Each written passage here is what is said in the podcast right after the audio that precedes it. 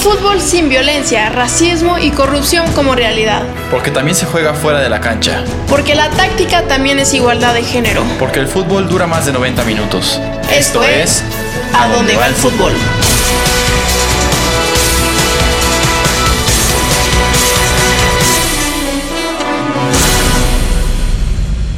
Hola, ¿qué tal a todos? Es un gusto estar aquí de vuelta con ustedes. ¿Cómo estás, Mariana? Mi estimado José Carlos. Todo muy bien. Gracias. ¿Tú qué tal? Yo bien, bien, emocionado de tratar un tema candente, un tema que como siempre va a incomodar. Y confieso que a mí me incomoda un poco, pero para eso estamos, mi querida Mariana.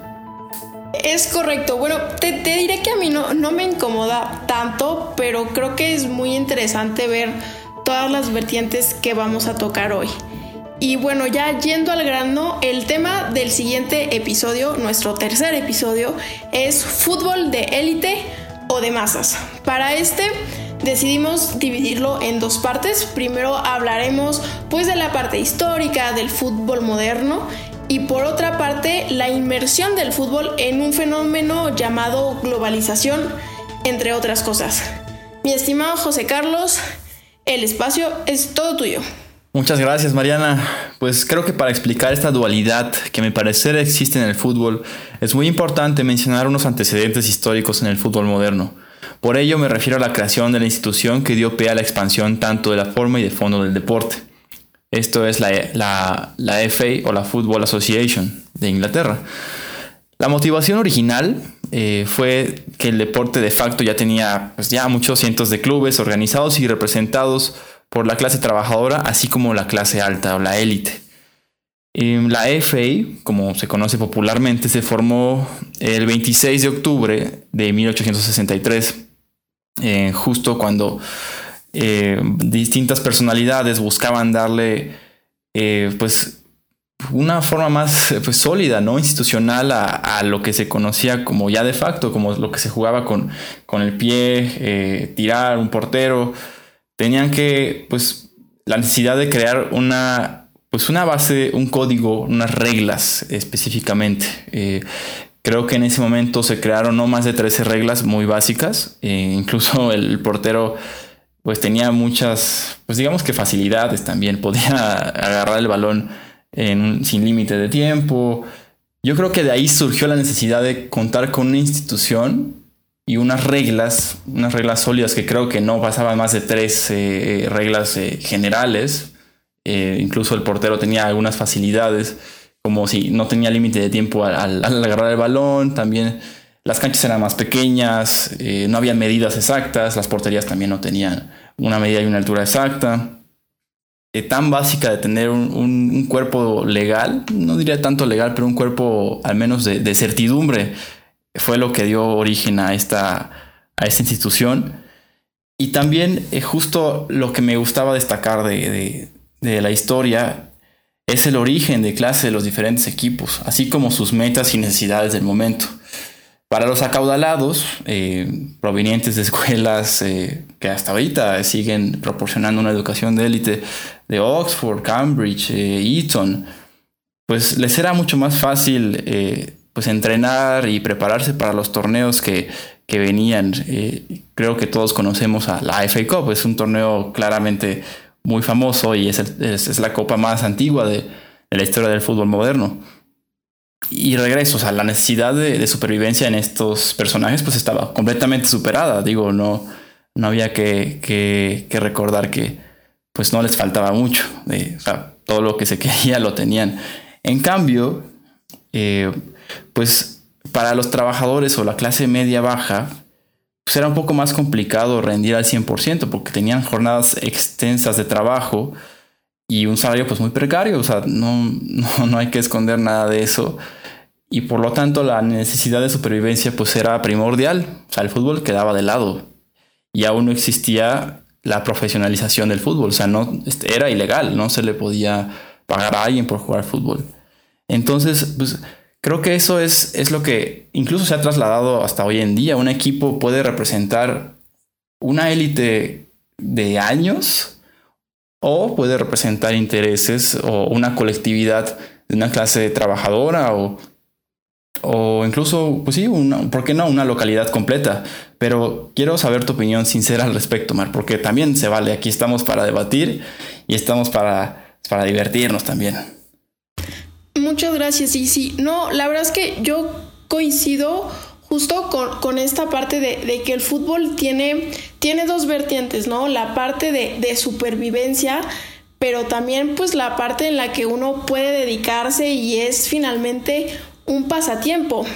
Y, por otro lado está también el, sentimiento que tú comentabas de, representatividad, ¿no? De pertenencia. Y, y, justamente e, el fútbol se ha convertido en una, prácticas, en una de las prácticas sociales de identificación colectiva más importantes.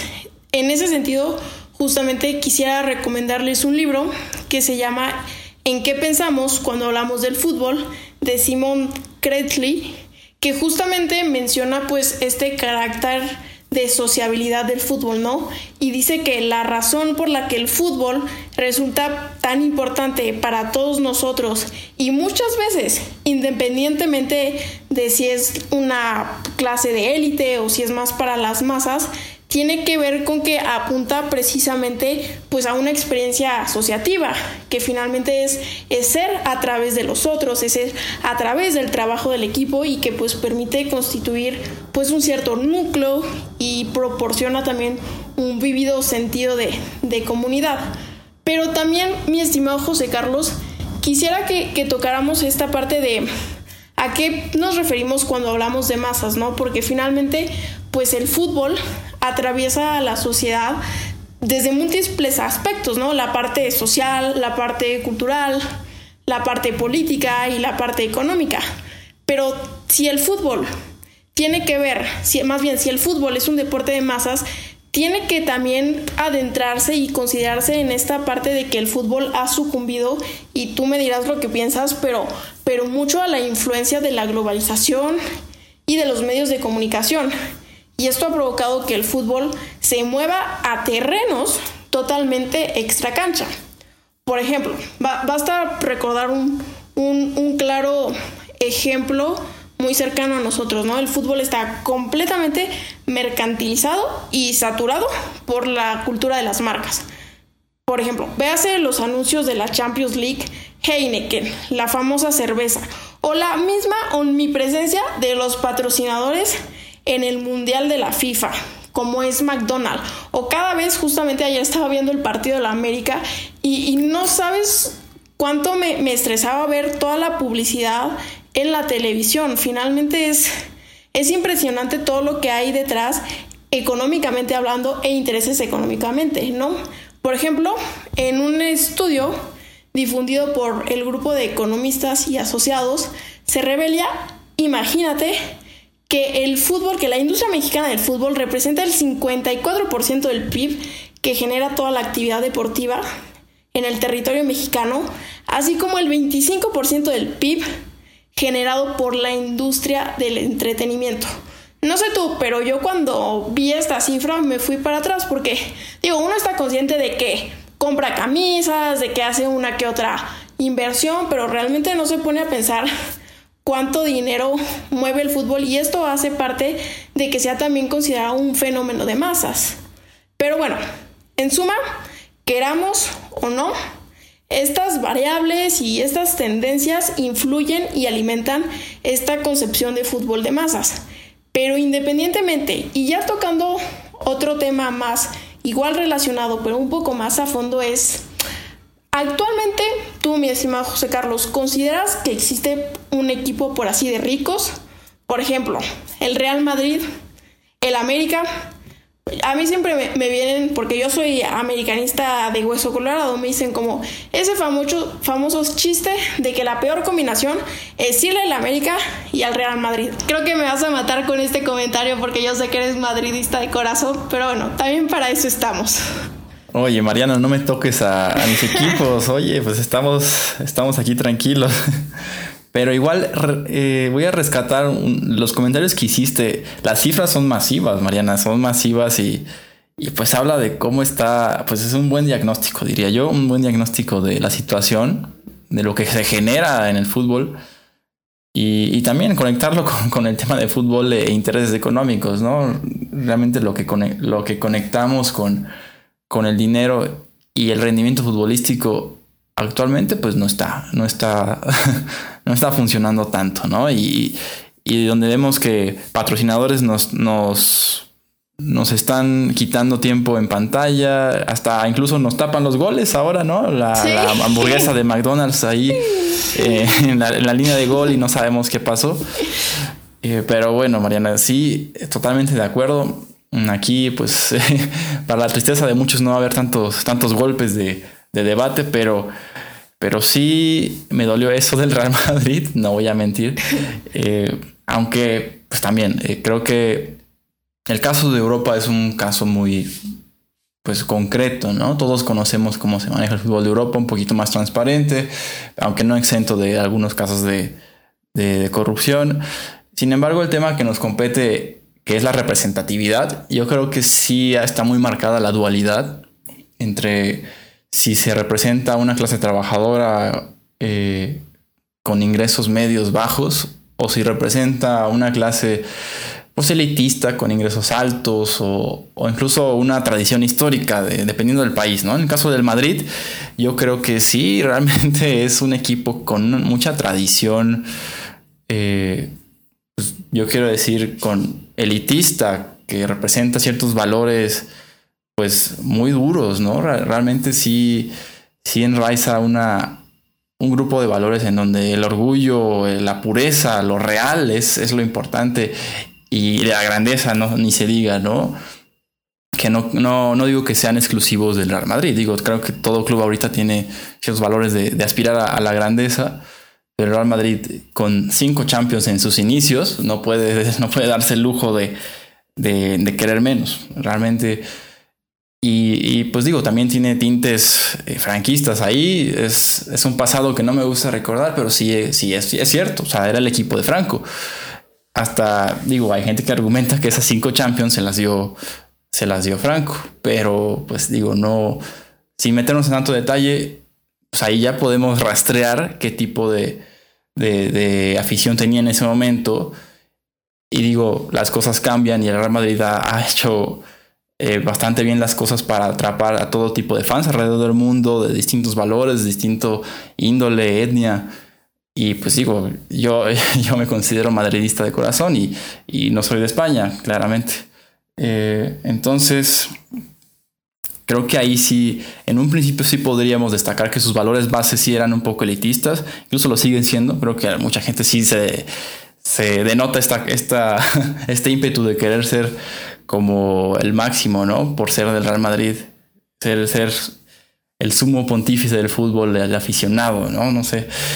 Eh, pero en el, en el caso del América y en caso de Latinoamérica, yo me atrevería a decir, creo que la cosa cambia bastante eh, y podría explicarse a lo mejor por la brecha eh, de desigualdad. Yo creo que está mucho más amplia, ¿no? tú no me dejarás mentir, Mariana, pero sí sí creo que el América incluso, además de ser un equipo grande que, que puede atraer élites, llena estadio, estadios completos, no solo el Azteca, llena estadios eh, en el mundo, en Estados Unidos ni se diga, y, y en el estadio, cualquier estadio de México que vaya lo llena, y de todo tipo de personas. Ahí sí creo que por esta, pues por esta, diría, desigualdad económica, que digo, es lamentable, evidentemente, eh, y la realidad social de Latinoamérica, pues no distingue tanto estos valores de, quién es el, bueno y el malo, el, conservador y el liberal. Simplemente, pues si te gusta el equipo de fútbol y esto está en tu ciudad, muchas veces te, te, atrapa o quieres estar ahí. No sé, Mar, o sea, yo al menos creo que en Mérida, pues eh, todos somos venados, aquí, aquí la propaganda. entonces, eh, digo, también es el único equipo, pero no es como que vayamos a decir a alguien que no puede ser venado porque tiene un nivel socioeconómico distinto al mío. Entonces, yo creo que ahí, en el caso latinoamericano, sí es un fútbol de masas y por lo mismo es un fútbol muy bello. No sé, ¿qué opinas, Mariana? Creo que yo me quedaría mucho con, con esta última parte que dices que el fútbol de Latinoamérica es fútbol de masas y creo que muchas veces uno tiene esta tendencia a asociar masas con algo negativo, ¿no? Y tú ahorita lo acabaste de mencionar, que es decir, pues es de masas, pero es bellísimo y creo que coincido totalmente en que finalmente la pasión se vive muy diferente, ¿no? Una pasión en España es, pues sí, es es clásico Real Madrid-Barcelona, pero una pasión en México es completamente diferente, no, no conoce barreras, no conoce fronteras, es, es corazón a pulso y a mí eso, eso me mueve mucho y, me pone mucho la, la piel chinita. Pero bueno, no, no, quisiera ahondar más en esto porque ya tenemos el tiempo cortísimo. Así que pues nada, por mi parte les diría, el, fútbol es de masas, sí, y tiene que ser así, sí, pero tomando en cuenta también que la parte de masas tiene, tiene sus pequeñas limitaciones en cuanto a que está muy influenciada también por los medios de comunicación. Pero bueno, tú, mi estimado Quintal, no sé si quieras cerrar con algo más. Yo solo cerraría haciendo eco a lo que mencionas mal, el fútbol debe y será para todos, eh, es para todos y para el disfrute de, de cualquier persona que quiera ya sea verlo de su televisión o internet o verlo pues en vivo, ¿no? Que espero que este regreso a, la, a los estadios sea pronto porque ya, ya urge, ya urge. Y pues nada, invitarlos a reflexionar y si no están de acuerdo con alguno de nuestros puntos expuestos, pues aquí estamos. Y pues Mariana, un placer estar de nuevo contigo y pues nos vemos en el próximo capítulo. Un placer, mi estimado. Hasta pronto. Y esto fue un episodio más de A dónde va el fútbol. Les recordamos que pueden encontrarnos en Spotify poniendo solamente A dónde va el fútbol sin acento. Asimismo, no se olviden de seguirnos en nuestras redes sociales a través de las siguientes cuentas. Instagram, arroba a dónde va el fútbol. En Facebook, a dónde va el fútbol. Y Twitter, a dónde guion bajo va el fútbol. Su participación es muy importante para nosotros. Muchas gracias y hasta la próxima.